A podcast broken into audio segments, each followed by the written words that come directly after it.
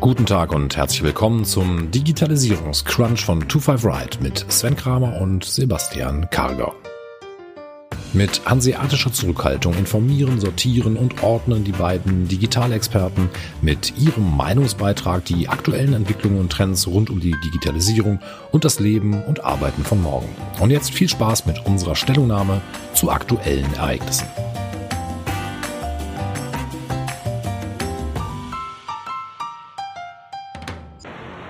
Hallo und herzlich willkommen zu einer neuen Folge unseres Digitalisierungscrunch.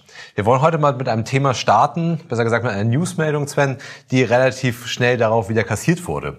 Und zwar äh, von Mercedes. Man hat gestern behauptet, dass das äh, autonome Fahren seitens Mercedes eingestellt wurde.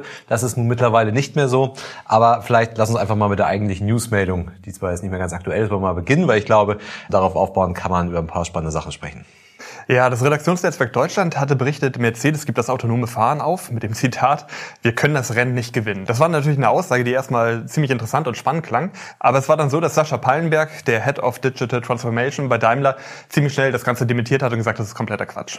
Genau, erstmal hat es relativ große Wellen geschlagen äh, gestern. Bei LinkedIn wurde relativ viel darüber diskutiert. Man könne das Rennen nicht mehr gewinnen. Und irgendwo muss die Meldung ja auch kommen. Also das Redaktionsnetzwerk hat sich das ja nicht selber über, äh, ausgedacht und irgendjemand muss diese das ja gestreut haben. Und es wäre natürlich auch ein Armutszeugnis, muss man glaube ich so klipp und klar sagen. Also für Mercedes, wenn sie das halt sagen, sie stellen das autonome Fahren ein, weil sie das halt nicht mehr gewinnen können. Die Ambitionen seitens Mercedes sind dort ja relativ stark.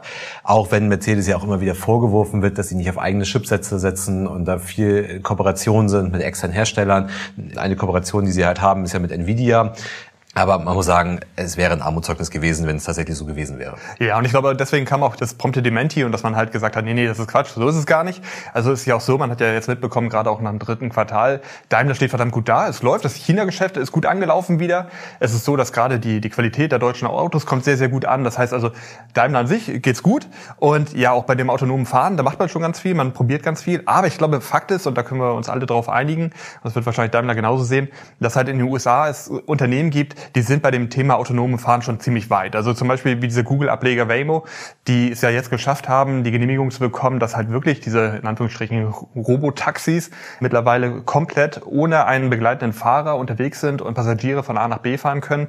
Da gibt es natürlich am Markt schon einige Unternehmen, die sehr, sehr stark auf dieses autonome Fahren setzen, da sehr, sehr viele, ja, Millionen Testkilometer runtergefahren sind und auch Milliarden Dollar investiert haben. Und das ist natürlich auch etwas, vielleicht wo ein bisschen die große Herausforderung für die klassischen Autobauer, sage ich mal, einfach steckt. Denn äh, bei Waymo, da, da geht richtig viel Geld rein. Die haben unglaublich viel Know-how, die haben super Entwickler. Entwickler sind natürlich auch eine ganz, ganz wichtige Ressource, die ich dafür einfach brauche, die nachher dann von Google und Co. kommen. Und bei denen ist es dann ja eigentlich auch egal, wo dieses autonome Fahren dann in welchem Auto es verbaut wird, denn darum geht es denen ja eigentlich erstmal gar nicht. Und da wäre vielleicht sogar die Frage, inwieweit Mercedes oder Daimler an sich vielleicht nachher sich das autonome Fahren auch einfach nur zukauft. Also müssen die das überhaupt selber erforschen? Müssen die selber auf diesem Gebiet führend sein? Ja, also ich glaube schon, weil was ist denn überhaupt noch das Wichtige eigentlich in einem Auto später? Also die, die Frage, das können wir gleich mal kurz erörtern, ist eigentlich, was ist denn überhaupt die Wette im autonomen Fahren? Also wenn ich mal an BMW denke, die bayerischen Motorenwerke, da hat man halt viel Energie in die Entwicklung, Weiterentwicklung, in die Optimierung des Verbrennungsmotors gesetzt.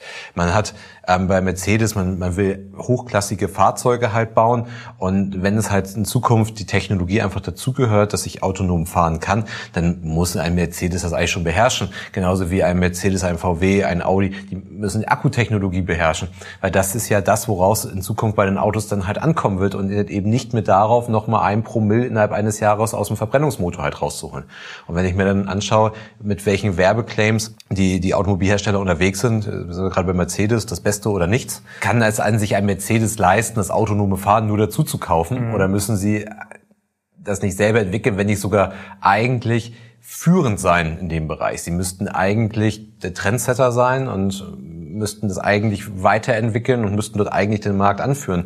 Audi sagt Vorsprung durch Technik. Irgendwann ist die Technik, die sie mal besessen haben, dann halt veraltet und die haben sie noch beherrscht, die Technik. Aber kurzum, ich glaube halt schon, die müssten es eigentlich müssten sie führend sein in der Rolle. Und dann ist ja die Frage aber auch, was ist denn eigentlich die Wette? Also wenn ich jetzt halt ein Waymo bin und ähm, es eigentlich egal ist, baue ich das jetzt in ein ähm, Pkw ein, baue ich das in ein Lkw ein, nutze ich das, Bus. nutze ich das in einem Bus. Ähm, die Technik könnte ich auch in der U-Bahn einsetzen. Viele U-Bahnen in Europa fahren schon mittlerweile autonom. Es gibt auch in Potsdam mittlerweile auch eine Straßenbahn, die autonom fährt. Aber was ist denn eigentlich die Wette? Ist die Wette noch, dass ich es einfach nur in ein, ein Pkw einbaue oder geht es da nicht eigentlich um mehr? Also ich das, genau das wird es sein. Und ich glaube, das ist vielleicht auch mit ein Grund, warum dieses, ich sag's mal, Missverständnis bei dem Artikel von dem Redaktionsnetzwerk Deutschland überhaupt entstanden ist. Denn, also es gibt auch ein weiteres Zitat, das da drin sagt, der Umbau zum Mobilitätsanbieter ist vorerst passé. Und ich glaube, genau darum geht es. Also du hast mhm. es gerade angesprochen, dass, denn diese Waymo und, und auch bei Uber ist es ja darum, ähm, es geht denen ja nicht darum, ein autonomes Auto zu bauen, sondern am Ende wollen sie als Mobilitätsanbieter selbstfahrende Autos nutzen. Die wollen sie bereitstellen. Und es gibt ja dieses bekannte Bedrohungsszenario für die Autokonzerne, Konzerne, dass halt die urbanen Menschen wollen immer häufiger keine Autos mehr besitzen, sondern Mobilität als Service nutzen. Und daher wollten man selber auch als Mobilitätsanbieter halt gesehen werden. Und Daimler hatte ja die MyTaxi App 2014 gekauft. Mit dem Einstieg von BMW wurde daraus dann äh, letztes Jahr dieses Free Now. Und die deutschen Autobauer, die hatten halt diese Gefahr erkannt und deshalb haben sie halt auch angefangen, Gewinne aus dem klassischen Autogeschäft dort zu investieren in diese neue Vision, diese Mobilitätsvision. Aber dieser Erfolg, der lässt halt auf sich warten, jetzt nicht gerade zuletzt wegen Corona, auch, auch andere, wie zum Beispiel Moja mit, von VW, die haben große mhm. Herausforderungen, dass es nicht so schnell geht, dass man nicht so schnell damit Geld verdient. Aber es ist sogar so, dass es gibt, es gab diesen Slogan vom Automobilhersteller zum Mobilitätsdienstleister bei Daimler, der ist aus den Firmenpräsentationen mittlerweile wieder verschwunden und und auch der äh, Oberbetriebsrat von Daimler fordert eine Abkehr von diesem Carsharing. Also es ist halt so. Aber das ist ja, das ist ja eigentlich Wahnsinn, weil es ist ja, also das ist autonome Fahren aufgeben mhm, wollten. Mhm, die Newsmeldung war ja schon heiß, aber ja. die Meldung aber auch zu sagen, wir wenden uns halt von eigentlich der Veränderung der Mobilität mhm. ab. Das ist ja noch fast noch brisanter eigentlich, als zu sagen, wir machen jetzt kein autonomes Fahren mehr, weil das ist ja durchaus eine, eine Veränderung, die definitiv passieren wird. Und das in Kombination mit dem autonomen Fahren ist ja auch die Wette eines Aktienkurses bei Uber. Richtig, ganz genau. Das, das ist die Wette. Deswegen investieren die so viel Geld und können auch so viel Geld da rein investieren, weil es, wie wir eben sagten, es geht denen nicht darum, dass sie jetzt ein autonom fahrendes Auto haben, sondern das Geschäftsmodell dahinter. G genau. Und. Uber geht es auch heute nicht darum zu sagen, ich habe eine Fahrdienstvermittlung, sondern ich habe halt ein autonomes Fahren. Also ich kann die Leute von A nach B bewegen. Also wie es zum Beispiel ja in, in Hamburg und Hannover gemacht wird mit Moja, also von VW, ein Mobilitätskonzept. Dafür ist natürlich das äh, autonome Fahren besonders wichtig, weil, und das ist mit Sicherheit auch das Ziel von VW, dass halt Moja in Zukunft keine Fahrer mehr braucht, sondern halt selber durch die Hamburger Innenstadt ja. fährt. Aber diese Abkehr, die scheint da zu sein bei Daimler und es ist so, dass Ende September kam das Gerücht auf, dass Uber anscheinend FreeNow kaufen möchte und dass man sich äh, davon trennen möchte und wie ich gerade sagte, dass auch der Oberbetriebsrat auch sogar eine Abkehr fordert und sagt, nee, das, das funktioniert nicht, das dauert viel zu lange. Mhm. Also spannendes Thema, ganz, ganz interessant. Also Mobilität haben wir ja auch häufiger mit ähm, bei uns äh, bei 255 Digital mit aufgenommen und da ist viel Bewegung und es ist ganz interessant, wie sich wer aufstellt. Ja, also ich sehe es durchaus kritisch ähm, mit der Abwendung aus diesen aus diesen neuen Mobilitätskonzepten, weil ich glaube, das wird ein das wird ein Problem. Klar, ich ich kann verstehen, dass es Mercedes immer noch wichtig ist, besonders in dem Segment, wo sie sind, dass ich als Mercedes-Fahrer das Auto noch besitze und ich einen mhm. Bezug habe zu dem Auto und nicht nur mehr einen Bezug habe zu eigentlichen Mobilität. Ja. Aber wenn sich die Gesellschaft halt dahingehend verändert, dann Klar, Mercedes wird auch weiterhin das, die, die S-Klasse, den Sportwagen produzieren, äh, was auch immer. Und den wird der klassische Mercedes-Kunde sich wahrscheinlich noch sehr, sehr lange in die Garage stellen. Aber ich glaube trotzdem, dass es halt in gewissen Gebieten es, es wichtig sein wird, eigentlich nur mobil zu sein. Und, äh Mich hat das sehr überrascht. Vor kurzem, ich glaube vor ein, zwei Monaten gab es so einen Werbespot für so ein äh, E-SUV von Mercedes. Und da wurde dann der Fahrer, wurde in diesem Werbespot von einem Jungen gefragt, wie du fährst elektrisch. Und dann antwortet der Fahrer, was meinst du? Ich fahre Mercedes. Mhm. Wo man dann irgendwie auch so, okay, ihr stellt die Marke wirklich so ganz oben hin irgendwie und, und hofft irgendwie, dass, dass die Marke euch langfristig irgendwie rettet. Mhm. Ähm, dass aber wahrscheinlich die Erwartungshaltung von neuen Kunden und ähm, von jungen Leuten wahrscheinlich auch, auch anders ist und es jetzt nicht nur um diese große Marke Mercedes geht, die ja auch eine etwas klassische Marke ist, sondern dass ich vielleicht auch auf andere Themen setzen müsste und dann vielleicht auch auf andere Mobilitätskonzepte. Ja, das äh, mhm. schon mutig. Ja. Lass uns zu einem weiteren Thema kommen. Wir haben eben schon über den asiatischen Markt gesprochen und im Gegensatz zu uns hier in Europa geht es im asiatischen Markt ja, kann kann fast sagen, post-Corona schon wieder ganz gut. Die sind zwar nicht, auch nicht durch, durch die Pandemie, aber die, die erholen sich da ganz gut in den unterschiedlichen Ländern. Und kommen wir mal zu Alibaba. Ja, bei Alibaba hat man vor kurzem gehört, dass die mit 3,6 Milliarden US-Dollar in die Einzelhandelskette Sun Art Retail einsteigen wollen. Das haben sie 2017 schon mal gemacht. Da haben sie schon mit 2,28 Milliarden Dollar 36 Prozent übernommen. Jetzt mit der neuen, mit dem neuen Investment steigen sie, glaube ich, so mit, haben sie nachher 72 Prozent.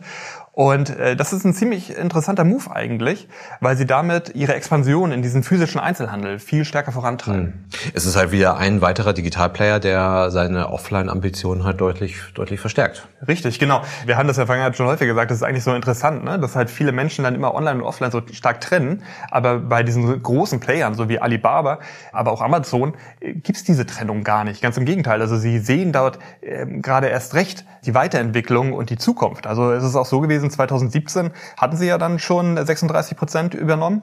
Und Jack Ma, einige werden, werden den Chairman kennen, der hatte in seinem Letter to Shareholder im Oktober 2017 schon ganz klar die New Retail Strategie von Alibaba skizziert. Und da ist es einfach, das sieht er selber, eine viel, viel engere Verknüpfung zwischen Online- und Offline-Handel. Und das Ziel ist, dass die Linie viel stärker miteinander verschwimmt und es diesen Bruch gar nicht mehr gibt. Und physische Stores sollen viel mehr Pickup-Punkte für Online-Bestellungen werden. Lieferketten sollen besser genutzt werden können. Kaufvorgänge sollen zusammengeführt werden.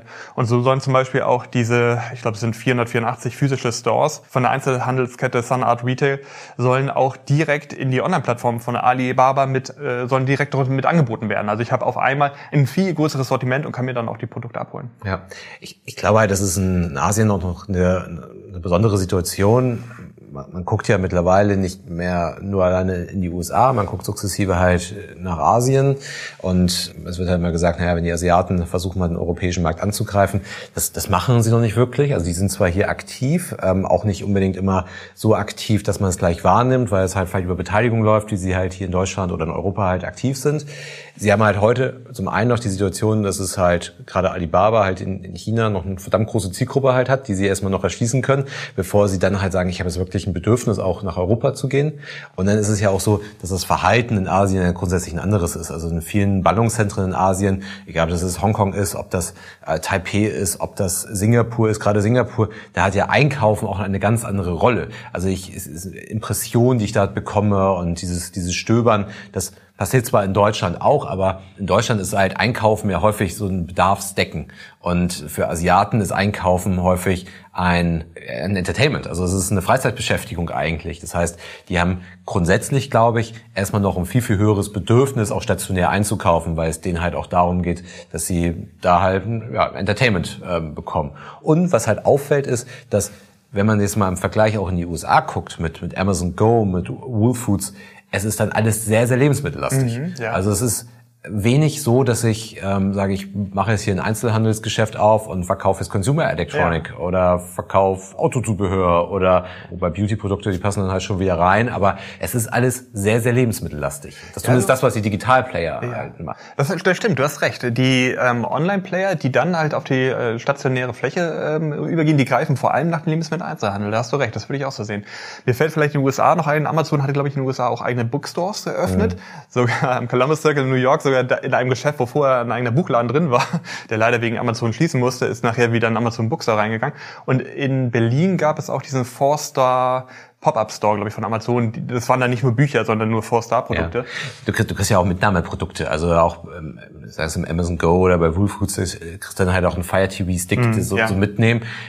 Wobei ich da halt glaube, dass es halt eher so ist, dass ich, ich gehe halt daran vorbei und denk so, ja, ich nehme den jetzt mal mit, weil wenn ich jetzt mal, also es eben über ein äh, Columbus Circle gesprochen. Ich wohne in New York und habe für mich irgendwie die Entscheidung getroffen, ich brauche so einen Fire TV Stick. Die Entscheidung treffe ich wahrscheinlich nicht stationär, die habe ich halt irgendwie anders schon getroffen. Dann habe ich jetzt in New York nicht das Problem, dass ich erstmal losgehen müsste, sondern ich oder dass ich vielleicht auch lange auf ein Paket warten müsste, wenn ich es bestelle, sondern wenn ich in New York einen Fire TV Stick bestelle, dann wird der halt schon in den nächsten Stunden irgendwie ankommen. Ja, also, ja. dass ich halt erstmal so einen Columbus Circle fahre und den dann halt mitnehme, das ist halt da, dann glaube ich nicht. Das ist dann halt eher, ich nehme das halt mal mit. Das heißt, man findet schon andere Produkte, aber es macht halt wirklich den Anschein, dass halt das meiste, was halt dort verkauft wird, Lebensmittel. Dann, ja, dann ist wahrscheinlich dann das immer noch so ein Produktsortiment, wo die Kunden dann halt eben stationär sehr stark noch unterwegs sind, wo ich dann halt als Online-Player sage, okay, also klar, äh, kannst du auch Lebensmittel natürlich auch viel online verkaufen. Das gerade zur Corona-Zeit hat sich ja auch herausgestellt, dass das ganz gut funktioniert. Aber das ist halt immer noch ein Artikel, das ganz gut auch stationär läuft. Ja. Womit ich dann immer noch, weil das müssen wir dazu sagen, es geht ja jetzt nicht nur um den Verkauf von den Produkten, ja. sondern eben auch Erweiterung der Lieferketten, die Daten. Ich kann offline und online Daten zusammenführen. Was kauft der Kunde auch äh, offline? Also ich habe ja. ja. noch viel mehr Vorteile. aber, aber was für Lebensmittel? Äh, ja, wobei die Frage ist ja, was ist denn die Motivation dahinter? Also mache ich jetzt halt den stationären Lebensmittelhandel, weil das die einzige Form ist, wie Lebensmittelhandel funktioniert? Oder mache ich den stationären Lebensmittelhandel, weil das noch die beste Art ist, die stationär funktioniert? Also ist Ihnen das Stationäre wichtig, um den Kunden zu bekommen? Oder ist Ihnen das Segment wichtig, um den Lebensmittelhandel zu bedienen? Wenn ich halt sage, Lebensmittel kann ich nicht online verkaufen, was ich so nicht bestätigen würde, dann muss ich sie stationär verkaufen. Und dann mhm. könnte das die Motivation sein, stationär zu gehen, weil sie unbedingt dieses Segment haben wollen. Weil klar, dieses Segment, das liefert Unmengen an Daten. Ich habe eine hohe Wiederkäuferquote. Ich habe jetzt nicht unbedingt in Deutschland, aber gerade wenn ich jetzt nach UK gucke, habe ich hohe Warenkörbe. Also es ist ein sehr, sehr interessantes Segment eigentlich. Aber wenn ich es halt online nicht bedienen kann oder wenn der Kunde noch nicht dazu bereit ist, es online zu kaufen, muss ich es stationär machen. Es könnte aber auch andersrum sein. Es könnte auch so rum sein, dass sie sagen, ja, uns ist es halt schon wichtig, im Columbus Circle zu sein, um halt einfach eine stationäre Präsenz zu haben, mhm. was halt das Thema des stationären Handels unterstreichen würde, also die Wichtigkeit des stationären Handels und dass sie dann sagen, ja okay, was verkaufen wir dort? Naja, Lebensmittel gehen noch am besten. Also bevor wir da erst einen Fernseher reinstellen, verkaufe ich da lieber Lebensmittel. Ich finde in dem ganzen Zusammenhang auch nochmal ganz interessant, du hattest gerade so ein bisschen skizziert, dass also äh, China und Amerika da auch nochmal zu trennen. Es ist so, dass der größte Wettbewerber von Alibaba in China und in Asien überhaupt ist die JD. Mhm. Und JD macht genau das Gleiche mit Walmart zusammen. Also sie ähm, haben eine Kollaboration zusammen mit Walmart und dieses Online-Offline-Geschäft. Und das ist natürlich für Walmart, die gerade auf dem US-Markt sehr stark, ja, ich sag mal, in so einem Kampf oder einem Wettbewerb einfach mit Amazon stehen, ein unglaubliches Learning. Also sie können natürlich schon ganz, ganz viel dort mitnehmen. Und sich auch einfach an Know-how ganz gut munitionieren, um nachher auf dem amerikanischen Markt sich gegen Amazon zu behaupten. Ja. Abschließend haben wir noch mal zwei andere Themen. Und zwar sind uns Spotify und Apple aufgefallen. Und wir beide haben, glaube ich, ein unterschiedliches Nutzungsverhalten. Also ich bin ein starker Spotify-Nutzer. Ich glaube, du ein bisschen mehr Apple Music. Und wir hatten häufiger darüber diskutiert. Also ich hatte, stand zum Beispiel vor dieser Herausforderung, dass ich irgendwie in der Zeit, wo ich Audio konsumieren kann, versuche da irgendwie so Podcasts reinzubekommen, versuche irgendwie meine favorisierte Musik zu hören, Neuerscheinungen mitzubekommen, aber auch Nachrichten natürlich jetzt äh, bei der aktuellen Nachrichtenlage immer sehr informiert zu sein. Und ich empfand es immer als recht schwierig, halt also meine, meine Audiozeit Zeit entsprechend aufzuteilen. Seit Oktober 2019 hat Spotify ein Format, ähm, das nennt sich Daily Drive. Das hat mir ganz gut geholfen eigentlich. Das ist nämlich so, dass eine, das ist eine Playlist mit Kurznachrichten, Podcast, äh, Songs, die, die direkt auf mich personalisiert zugeschnitten sind. Und diese News, die da drin sind, die werden zusammengestellt, also die werden zusammengesetzt aus Deutschlandfunk, Handelsblatt Morning Briefing, Süddeutsche Zeitung, Zeit Online. Und das Ganze wird auch immer automatisch aktualisiert. Für mich eine super Sache gewesen, hat ganz gut geholfen. Es ist jetzt so, dass das ganze Thema noch weitergetrieben wird von Spotify. Und zwar bietet Spotify jetzt eine eigene Morning Show, die richtig mit drei Moderatoren halt ähm, moderiert wird und dann eben auch eine Mischung ist aus, aus Informationen, aber eben auch meinen eigenen Musikgeschmack. Das Ganze ist halt jetzt nicht ganz so, wie man das im Radio kennt. Es ist jetzt nicht live gesendet, sondern das ist schon voraufgezeichnet, aber ich habe eben dadurch auch die Möglichkeit, bestimmte Teile dann einfach zu skippen, wenn sie mich nicht interessieren. Und die Inhalte, die dir im Daily Drive dann ähm, reingespielt werden, also neben deiner Musik, neben dem Podcast, die du, die du hörst, die sind dann halt werden die automatisch identifiziert? Also wenn die jetzt halt sagen, ich habe jetzt einen gewissen News-Teil aus, die werden ja nur Inhalte nehmen, die sowieso schon da sind. Also Stand jetzt, also Stand jetzt nehmen sie ja Inhalte, die da sind, nehmen die das dann halt automatisiert, schneiden da fünf Minuten raus und packen das da rein oder sagen die halt, ihr haben jetzt eine, schon eine Redaktion und die Redaktion wählt halt die fünf Minuten aus und geht halt in irgendeinen Podcast rein, sagen wir mal zum Beispiel Gabor Steingart Morning Briefing und diese fünf Minuten, die sind jetzt für dich, Sven, relevant aus mhm. diesem Gabor ja. Steingart Morning Briefing. Das ist eine interessante Frage. Ich, ich kann sie dir leider nicht beantworten. Was ich sagen muss, ist beim Daily Drive, jetzt unabhängig von dem Radio, ist es so, dass mich der Content definitiv interessiert und ich stelle es eben auf fest. Also bei mir sind zum Beispiel viele Digitalisierungsthemen da drin. Und das sind halt auch Ausschnitte, wo man merkt, das ist ein Bestandteil eines größeren Themas. Mhm. Da habe ich schon das Gefühl, dass es auf mich personalisiert zugeschnitten ist. Mhm. Gemischt ist es natürlich auch mit aktuellen Nachrichten. Aber es ist ja schon mehr als eine relativ stumpfe Playlist. Also Ja, die, ja. Die, weil die Playlist ist halt auch schon relativ intelligent, weil die natürlich auch nur die Sachen drin hat, die, Richtig. halt zu dir passen. Aber es ist auch nicht einfach ein Titel nach dem anderen in deiner Playlist, sondern es ist ja schon ausgewählt und auch geguckt, ähm, dass ich, dass sie dir jetzt nicht das komplette Gabor Steingart Morning Briefing als News in deinen äh, Daily Drive reinpacken, sondern eher schon sagen, okay, nur die fünf Minuten aus diesen 30 Minuten Morning Briefing, die interessieren dich jetzt gerade. Also ich gehe davon aus, dass sie feste Bestandteile nehmen, weil sonst der Aufwand wahrscheinlich sehr, recht groß ist. Du müsstest ja den Content an sich erst einmal irgendwie zerteilen, müsstest ihn taggen, so dass du ihn entsprechend aussteuern kannst. Ich weiß, Google selber arbeitet mit Google Podcast stark daran, eben auch die Inhalte selber zu transkribieren und dann halt wieder auslesbar zu machen. Ich glaube, soweit ist Spotify noch nicht. Aber grundsätzlich ist natürlich dieser Ansatz ziemlich interessant. Plus Ja. der Ansatz, dass das Radio immer stärker wird. Also es war ja auch so, dass aus Beats One wurde ja Apple Music One und auch äh, in dem Zuge gab es dann auch zwei neue Radiosender, die bei Apple Music One mit ausgespielt werden, weltweit. Also das Thema Radio an sich haben die Streaming-Anbieter schon für sich erkannt. Ja, ist ja auch durchaus ein relativ wichtiges Medium, glaube ich. Also die, die Zielgruppe in Deutschland ist enorm. Ich kenne jetzt keine aktuellen Radiozahlen, aber die ist enorm und ich kann mir halt schon vorstellen, dass halt so die klassischen Radiosender, egal ob jetzt äh, die privaten oder die öffentlich-rechtlichen, da schon ihre gewisse Herausforderungen mit haben, weil die haben natürlich gar nicht das Potenzial, so zielgenau halt dann eine Radiosendung zu planen oder zu produzieren. Also natürlich, jeder Radiosender hat mittlerweile auch so seine Spartenkanäle. Und wenn ich halt eine gewisse Musikrichtung hören möchte, dann kann ich halt entweder einen komplett anderen Radiosender nehmen oder halt ein Radiosender hat zwei, noch zwei, drei Spartenkanäle dann dabei. Aber dass das jetzt individuell auf meine Bedürfnisse zugeschnitten ist. Und ich glaube, da ist halt die, die Frustration, die es halt so im klassischen Radio heutzutage gibt, schon relativ hoch, weil ich habe bei einem privaten Sender halt die Werbung dabei. Und ich, ich habe unheimlich viel Gelaber, das- um das mal auf den Punkt zu bringen. Das habe ich jetzt auch. Ne? Also bei Spotify kommt das jetzt auch mit dazu. Ich habe auf einmal Moderatoren dabei, die mir dann halt eine Morningshow machen. Aber ich glaube halt gerade die Morningshow, die ist halt schon noch wichtig. Ich glaube, das ist so auch bei den Radiosendern so die wichtigste, Ja, ich äh, das richtigste, wichtigste Format eigentlich am Tag. Und aber wenn ich halt mehr hören möchte, höre ich halt mehr. Das kann Spotify dann halt für mich steuern. Ja, richtig. Also ich denke gerade auch diese Mischung zwischen, ich möchte sehr gut aufbereitete redaktionelle Inhalte, aber eben auch noch mal eine gute Musik dazu. Ich glaube, das ist meistens immer so diese Herausforderung. Ja. Halt, wenn ich, sagen wir mal, Popmusik hab, dann ist wahrscheinlich auch der redaktionelle Inhalt vielleicht dann auch eher für die breite Masse gemacht. Das ist wahrscheinlich immer so ein Spagat. Was vielleicht auch ein ganz interessanter Gedankengang ist. Also wenn ich jetzt mal drüber nachdenke, man hört das ja viel, Print hat natürlich Schwierigkeiten jetzt so mit äh, Bezahlmodellen. Also wie kann halt eine normale Printzeitschrift irgendwie noch, gerade im Zeitalter von, vom Internet und wo der Content hinter irgendwelchen Bezahlschranken liegt, so richtig noch Geld verdienen. Das ist eine große Herausforderung. Und wir sprechen ja häufig mit unseren Kunden auch über Geschäftsmodelle. Wenn man jetzt mal drüber nachdenkt und sagt, okay, Geschäftsmodelle erweitern, Spotify hat ein funktionierendes Geschäftsmodell. Also ich bezahle für Spotify Premium, bezahle ich 10 Euro und um halt meine Musik zu hören, ähm, viele Vorteile und so weiter zu haben. Und die haben schon unglaublich viele Nutzer. Wenn wir jetzt mal jetzt sagen, okay, Spotify entwickelt sich weiter Richtung Radio und jetzt Original Podcast von Spotify.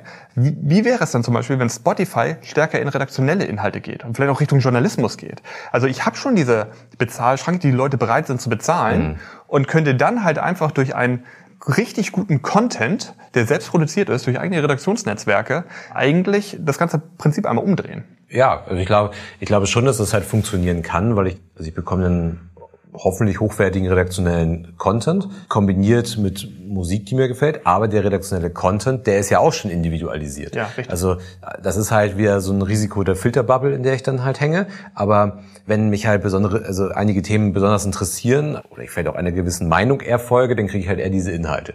Das ist nicht unbedingt gut, sondern wenn ich halt immer nur das Gleiche höre, dann habe ich auch immer nur die gleiche Meinung und stelle halt nichts mehr in Frage. Aber das ist natürlich super und für die für die Radiosender wird das natürlich zur also die klassischen Radiosender meine ich jetzt, das wird natürlich zur Gefahr. Also wie, wie wollen die sich denn halt davon noch differenzieren und abheben? Da wird eine Leistung erbracht, die kann der Radiosender eigentlich gar nicht gar nicht erbringen und dann kommt halt die Bezahlschranke noch mit da rein. Also wie wollen die diesen Content tatsächlich dann halt monetarisieren? Richtig, die genau. leben halt entweder von den Rundfunkbeiträgen oder die leben von den Werbeeinnahmen und wenn jetzt halt ein, ein Radiosender wie, wie NDR 2 sagen würde, es gibt hier den Premium-Inhalt, da müsst ihr 10 Euro für Monat für bezahlen. 10 Euro für komplett Spotify bezahle ich dann, aber ich bezahle es halt eben nicht irgendwie nur für einen Radiosender. Richtig, genau. Etwas ähnliches, also individuelle Musik zusammengeschnitten, jetzt aber mal mit Video. Und zwar, nachdem ja die, die, die großen Sender wie MTV und Viva ähm, entweder nicht mehr ganz so stark sind oder schon lange von der Bildfläche verschwunden sind, macht sich Apple jetzt wieder an das Thema ran und äh, möchte halt im, im Rahmen von Apple TV dann besonders nicht, nicht Apple TV Plus, das muss man ganz klar sagen, ja. dann halt jetzt wieder Musikvideos, die ja auch schon seit Anfang der 2000er jetzt nicht mehr ganz so stark verbreitet sind, ja, anbieten und, äh, und zeigen. Richtig. Äh, Apple möchte ganz gerne mit Apple Music TV jetzt eigentlich MTV nachmachen. Also ähm, es soll halt ein MTV-Format äh, veröffentlicht werden und zwar mit Musikvideos, Events, Live-Shows, Chart-Countdowns, so wie man das irgendwie bei MTV vorher kannte und das Ganze kostenlos. Und äh, wahrscheinlich steckt da so ein klein bisschen auch ja, der Gedanke dahinter, dass ich Apple TV Plus einfach ein bisschen mehr pushe und mhm. Apple Music halt. Ja, gut, Apple TV Plus hat sowieso jetzt nicht so die ganz guten Zahlen gehabt, also äh, sagen wir es so, ist glaube ich deutlich hinter der Erwartungshaltung zurück. Das ist ja auch ein Grund dafür, warum Apple TV Plus jetzt halt für die meisten ja drei Monate nochmal verlängert wurde, kostenfrei. Aber es ist halt ja, man nutzt es, glaube ich, um das zu bewerben, aber es ist ja auch darüber hinaus ein bisschen die Renaissance der Musikvideos. Ja, es scheint so, dass die einzige Alternative in der letzten Zeit es war, dass ich mir die Musikvideos bei YouTube direkt angeschaut habe. Ich selber erinnere noch äh, einen, einen Anbieter, das war Tape TV, damals aus Berlin, das war ein Musikinternetsender. Und der hatten da, da liefen durchgängig auch Musikvideoprogramme online halt und ich konnte als User interaktiv dort äh, das Geschehen beeinflussen. Die waren sogar gar nicht so unerfolgreich. Die hatten 3,9 Millionen Unique User und äh, die Verweildauer war so bei 25 Minuten und hatten im Sortiment 45.000 Musikvideos.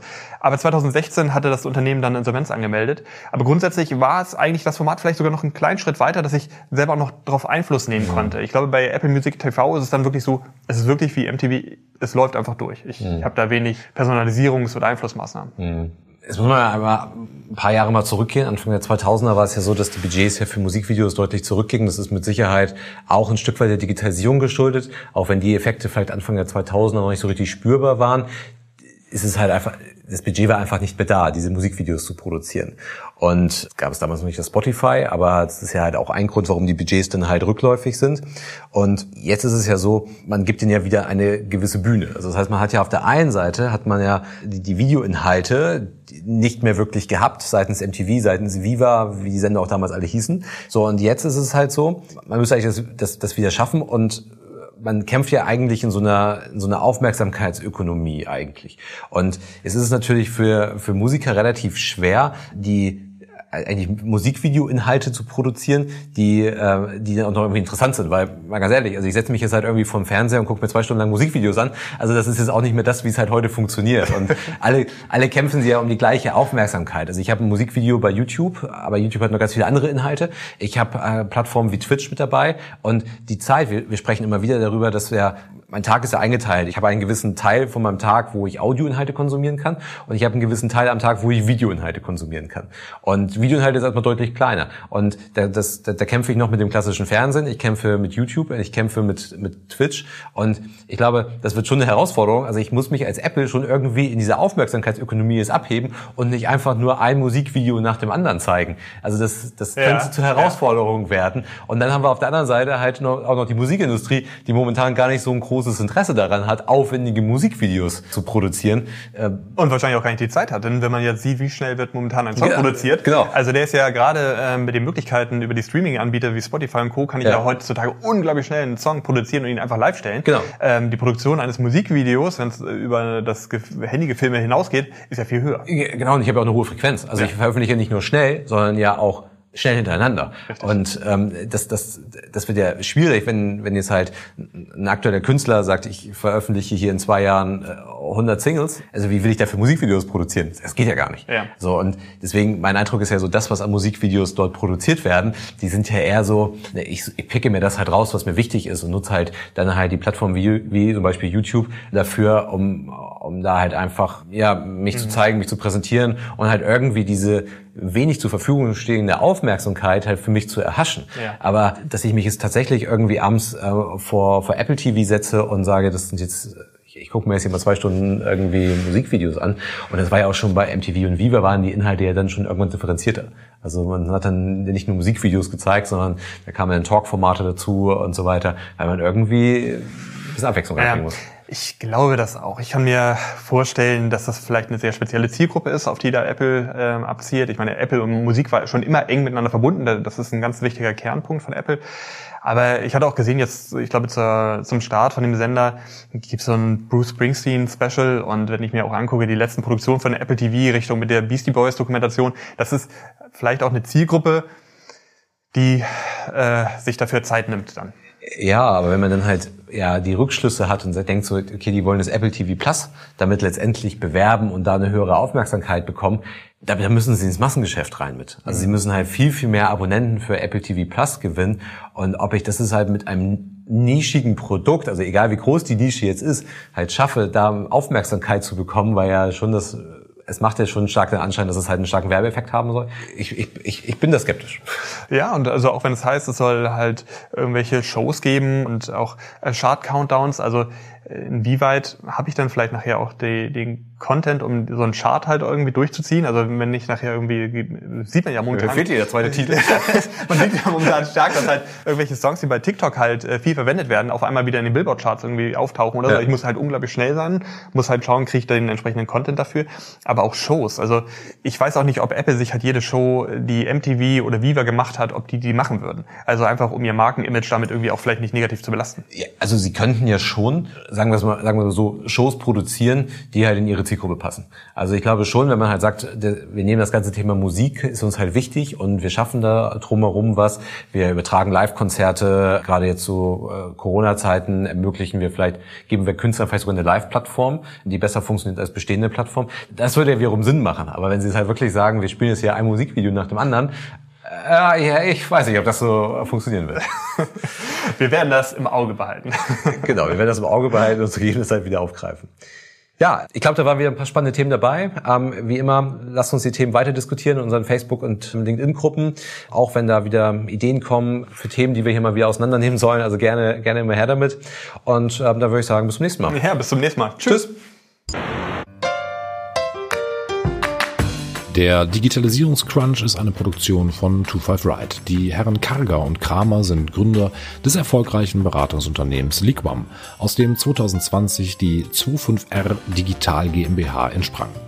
25 Ride Digital steht für Veränderung und Digitalisierung. Wir liefern Inspiration, Impulse, Wissen und Austausch für die Themen von morgen. Wir berichten über Trends und Entwicklungen und schaffen damit eine Bereitschaft für anstehende Veränderungen. Wir wollen Aufmerksamkeit für die Themen von morgen schaffen, befähigen und gemeinsam die digitale Transformation in der Gesellschaft vorantreiben. Lerne uns kennen unter 25r-digital.com.